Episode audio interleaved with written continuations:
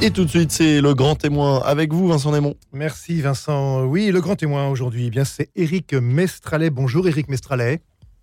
Bonjour monsieur.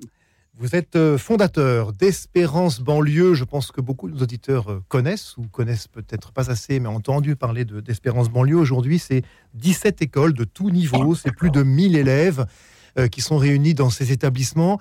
Éric Mestralet, peut-être commencer par nous dire qui sont ces enfants et ces jeunes qui fréquentent les établissements d'Espérance Banlieue.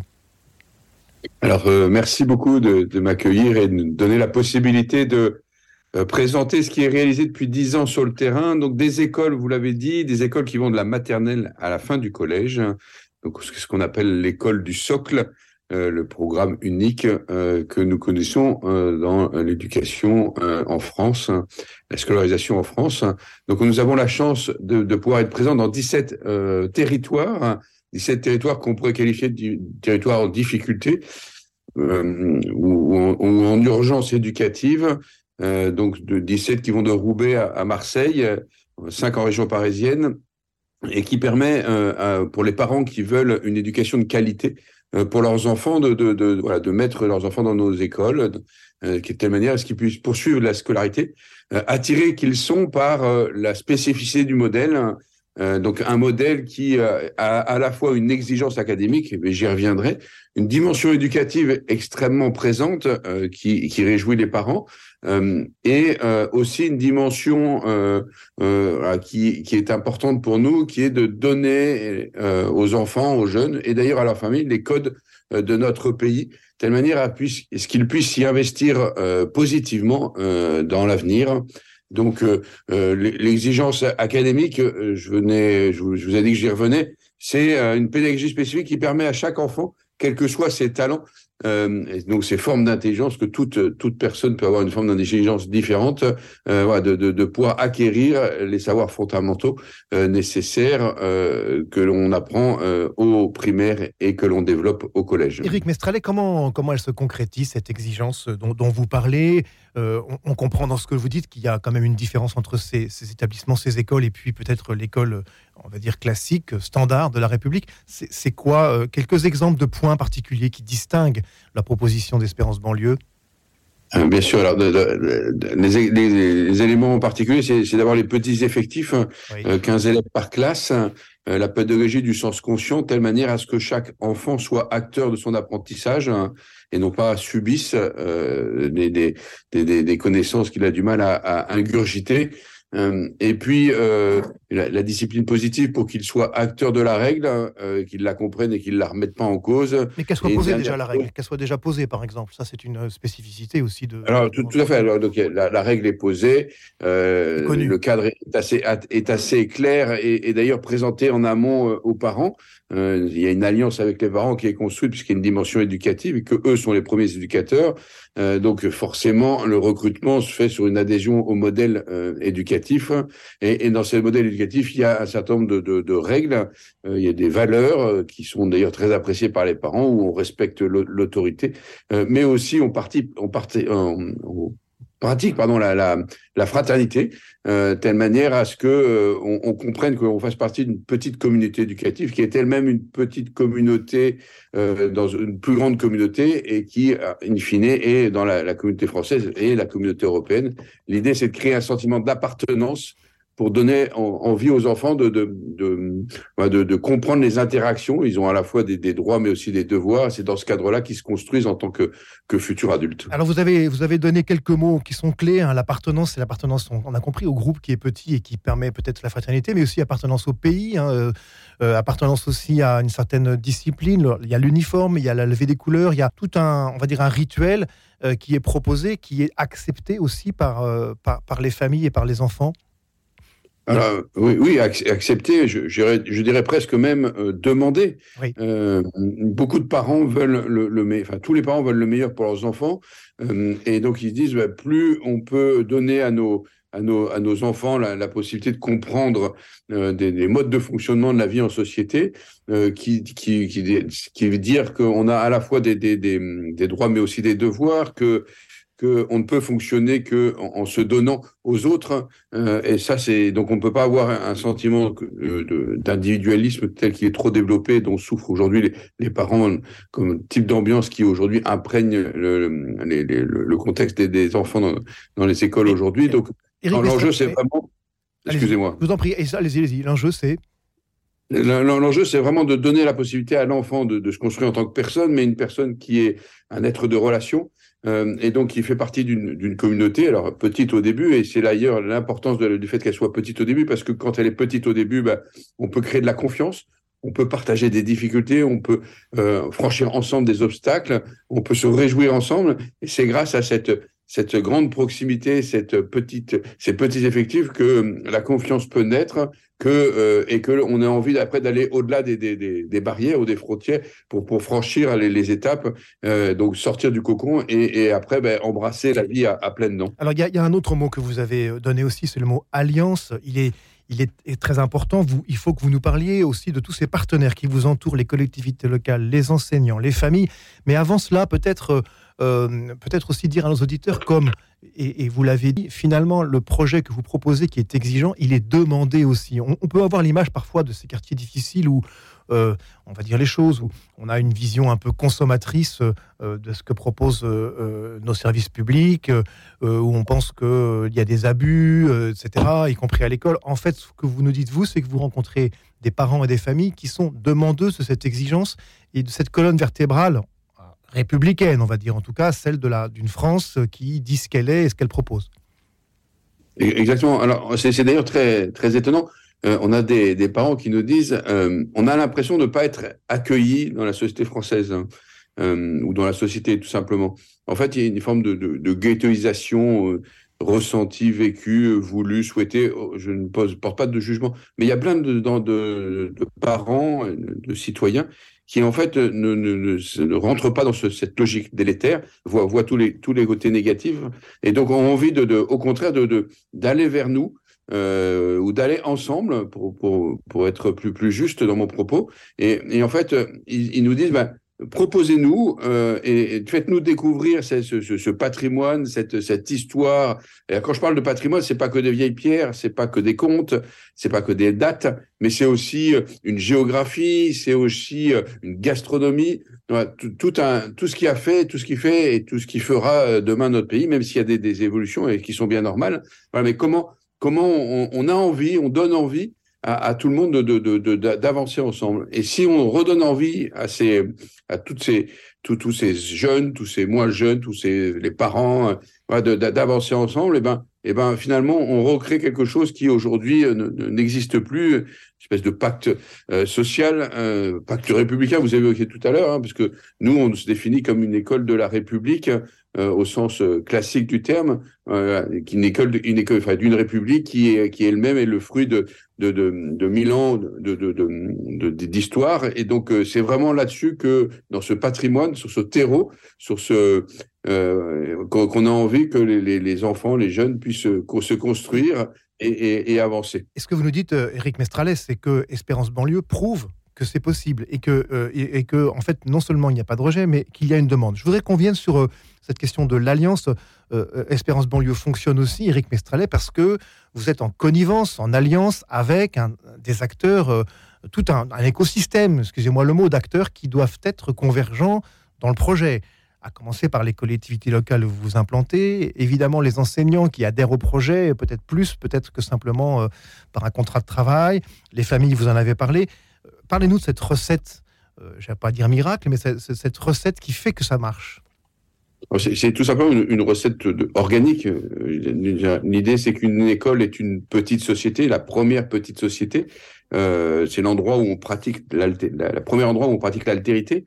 Euh, et donc, euh, euh, d'où les petits effectifs, parce qu'il ne faut pas qu'il y ait trop de monde pour que ça puisse se, se réaliser, qu'on puisse goûter ou tester ou s'habituer à l'altérité. N'oublions pas que la vie est altérité, donc si jamais on ne s'y habitue pas euh, gentiment, euh, avec bienveillance au début de sa vie, et eh ben euh, après ça fera défiance, méfiance, violence. donc et donc il faut vraiment sortir de cette de cette spirale infernale. Et donc il faut recréer ces lieux de sociabilité où, où on rencontre l'autre, où on sort de son entre-soi de son individualisme ou du communautarisme. Et c'est vraiment ça que, que l'école permet. Donc cette école, comme vous l'avez souligné, elle est vraiment intégrée dans son territoire hein, avec un, certain nombre de, de, de, de, partenaires. Alors, le premier partenaire, d'abord, c'est l'association euh, des gens de la société civile qui se mobilisent pour créer cette école en disant ce n'est pas normal que euh, les jeunes euh, et leurs parents ne, croient plus à la France, ne croient plus à la République, et donc il faut absolument que on se mobilise, qu'on tende la main en créant cette école avec ce modèle particulier. Mais dans ce modèle particulier, il y a aussi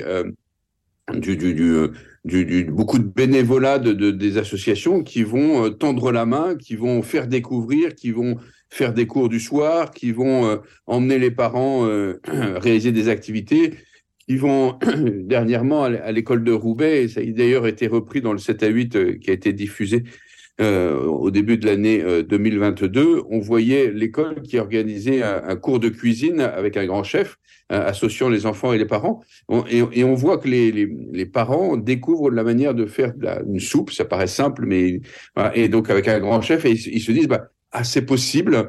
Euh, donc, et ils retrouvent le goût des, et les saveurs des, légumes. Et, et, donc là, on remet une dynamique positive en marche. Euh, voilà, donc c'est ce genre de choses qu'une petite société, une école, une petite société peut réaliser ce que nous réalisons dans les 17 territoires dans lesquels nous sommes implantés. Une société qui est donc euh, connectée avec son environnement, c'est une des premières conditions de la réussite, on, le comprend bien. Oui, quand avec, vous, quand, vous arrivez devant, devant, devant un, un maire, euh, euh, avec ce discours, vous êtes reçu comment, Éric Mestralet? Comment sont reçus les, les, les futurs directeurs d'école qui, qui, qui, ou présidents d'associations locales qui débarquent en disant voilà, on, on voudrait faire ça chez vous? Bah, en fait, il, le, le, le, président euh, qui, qui, réalise la, la, création de l'école, alors ça dure 24 mois, donc c'est c'est un, un, processus lent. Il ne faut pas que ce soit qu'un feu de paille.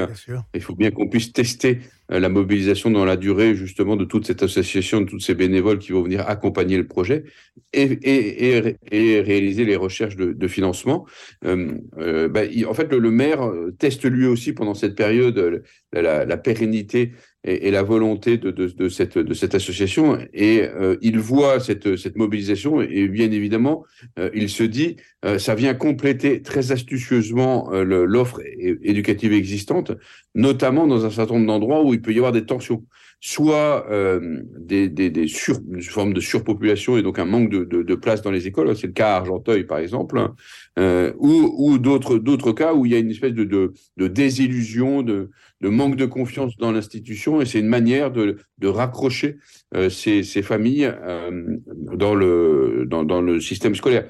N'oublions pas que le, projet a été créé il y a dix ans, euh, donc suite à, un constat que, que, le maire de Montfermeil m'avait partagé en disant j'ai une difficulté, c'est que moi qui suis garant de, de, la, de la vie en société, euh, j'ai des enfants et des familles qui ne vont plus à l'école publique, donc il y a finalement la, première agora dans laquelle euh, les, enfants et les, citoyens se, se réalisent.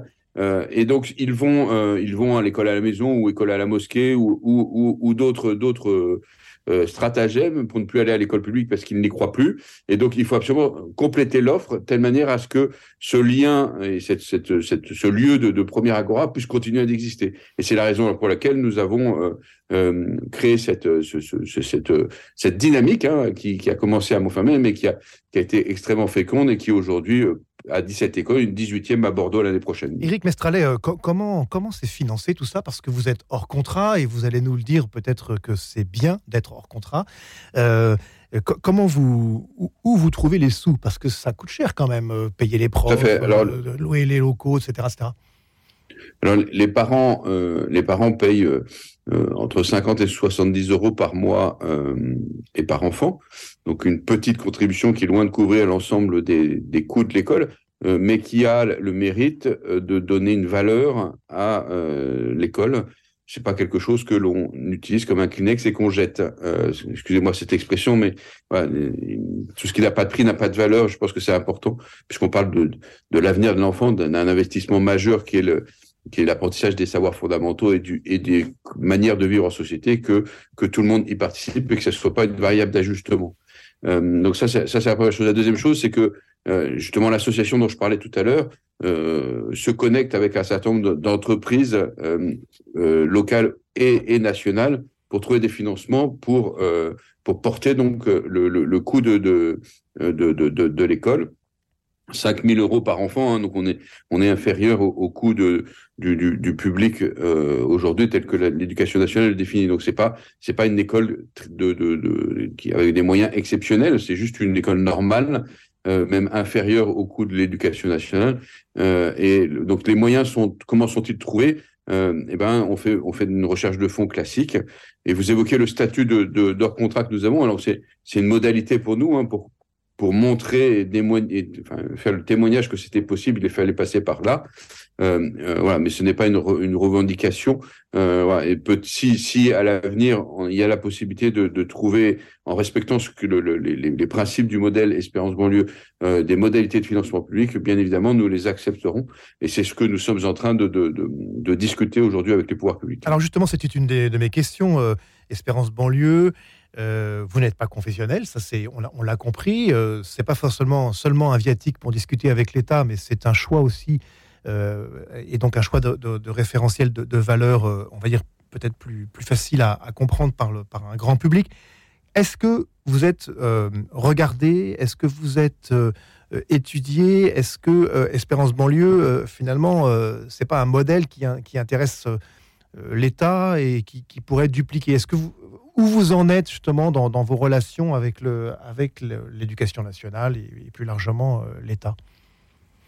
Merci pour cette, question qui est, euh, extrêmement euh, importante. C'est comment une dynamique telle que nous l'avons manifestée et démontrée par ces présences des 17 écoles sur le terrain, et je salue pour ça les, présidents d'associations et, les directeurs et le corps enseignant qui sont extrêmement mobilisés euh, par choix, hein, comme vous l'avez souligné tout à l'heure, au, service de, de l'avenir de ces, jeunes et de ces enfants. Euh, donc, qu'est-ce que ça dit Qu'est-ce que cette euh, cette dynamique dit en fait hein euh, Alors d'abord, la première chose, c'est que c'est qu'on manifeste que, que c'est possible de, de réenchanter, de, de recréer du lien dans des endroits un petit peu fracturés, de redonner l'envie d'avancer positivement dans la société. Donc ça, c'est la première chose. La deuxième chose, c'est que ça définit peut-être des nouvelles modalités euh, pour euh, pour euh, aller dans des endroits difficiles ou et quand je parle d'endroits difficiles c'est pas forcément des, des, banlieues hein, même si le, le, nom de notre notre réseau le, le stipule, mais il y a, y, y a, beaucoup d'endroits où il faut recréer cette, cet esprit de, de société, lutter contre peut-être cet enfin remettre en cause cet individualisme qui fait que chacun avance côte à côte sans avoir le souci de son de son voisin et donc, euh, donc ce, ce modèle-là euh, peut, peut euh, et commence à intéresser. On a eu un certain nombre de, de, rencontres passionnantes avec notamment tous ceux qui réfléchissent à, l'avenir du système social et scolaire.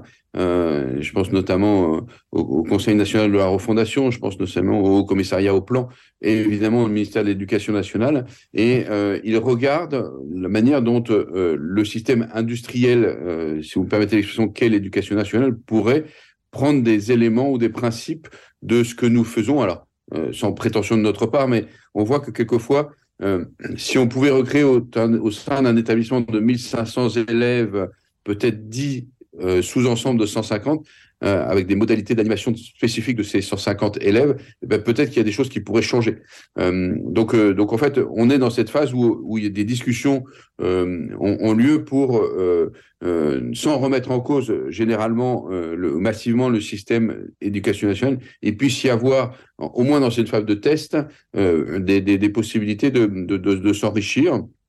Et peut-être que ça pourrait répondre aux demandes du président de la République. Euh, souvenez-vous, quand il est allé à Marseille, il y a quelques, mois maintenant, il avait parlé de, de, refondation de l'école, il parlé de l'école du futur. Ben, si on reprend ces textes sur l'école du futur, on voit euh, notamment que le directeur puisse recruter ses, professeurs, ce que nous faisons, qu'il y ait des petits effectifs, ce que nous faisons.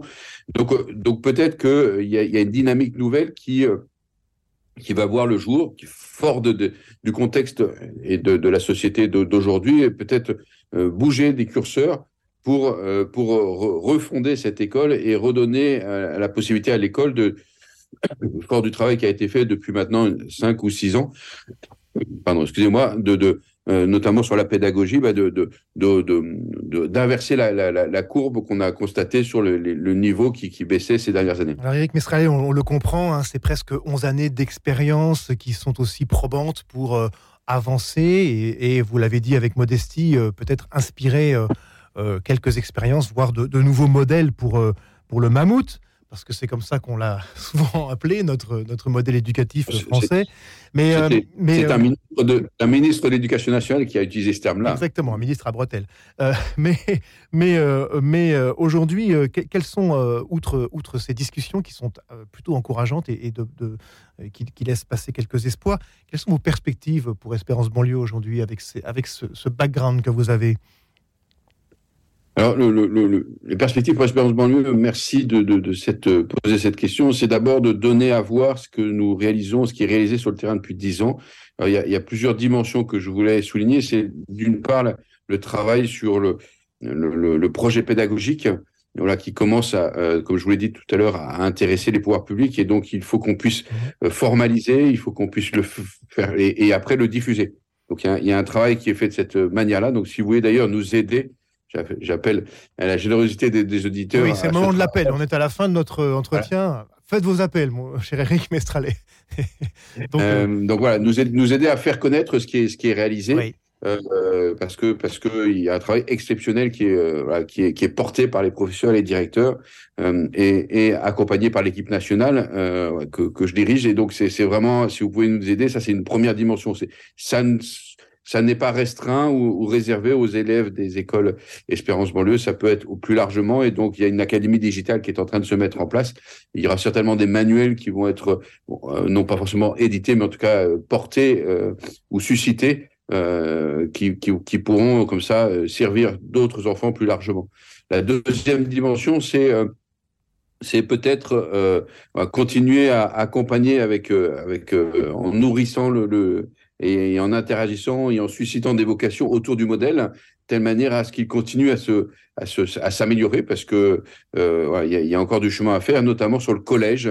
Euh, le primaire est, je pense, assez bien euh, abouti, le collège, il y a encore un, petit peu de chemin à faire et, on n'est pas les seuls à le dire puisque le, même le ministre de l'Éducation nationale euh, en poste euh, disait qu'il y avait des progrès à faire sur le collège au sein de l'Éducation nationale. Donc, euh, donc je pense qu'il y a une vraie mutation auquel on va participer sur le collège.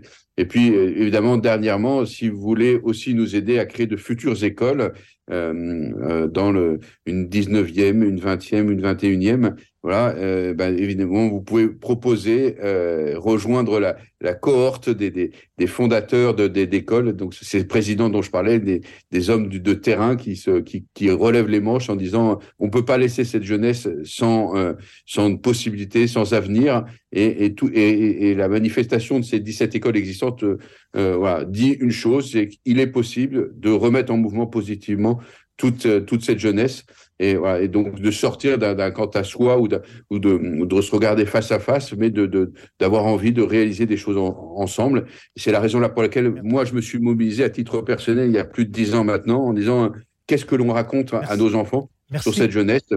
Merci. Eh ben, Merci beaucoup, Eric Mestrader. On va être obligé de se quitter. Merci. En tout cas, je rappelle, Espérance banlieue, les deux mots sont tous les deux signifiants. On peut vous rejoindre. On vous retrouve facilement sur votre site internet. Bon vent pour la suite et bonne ouverture pour la 18e école à Bordeaux, donc euh, l'année prochaine. Merci beaucoup Eric Mestalé, à bientôt. Au revoir.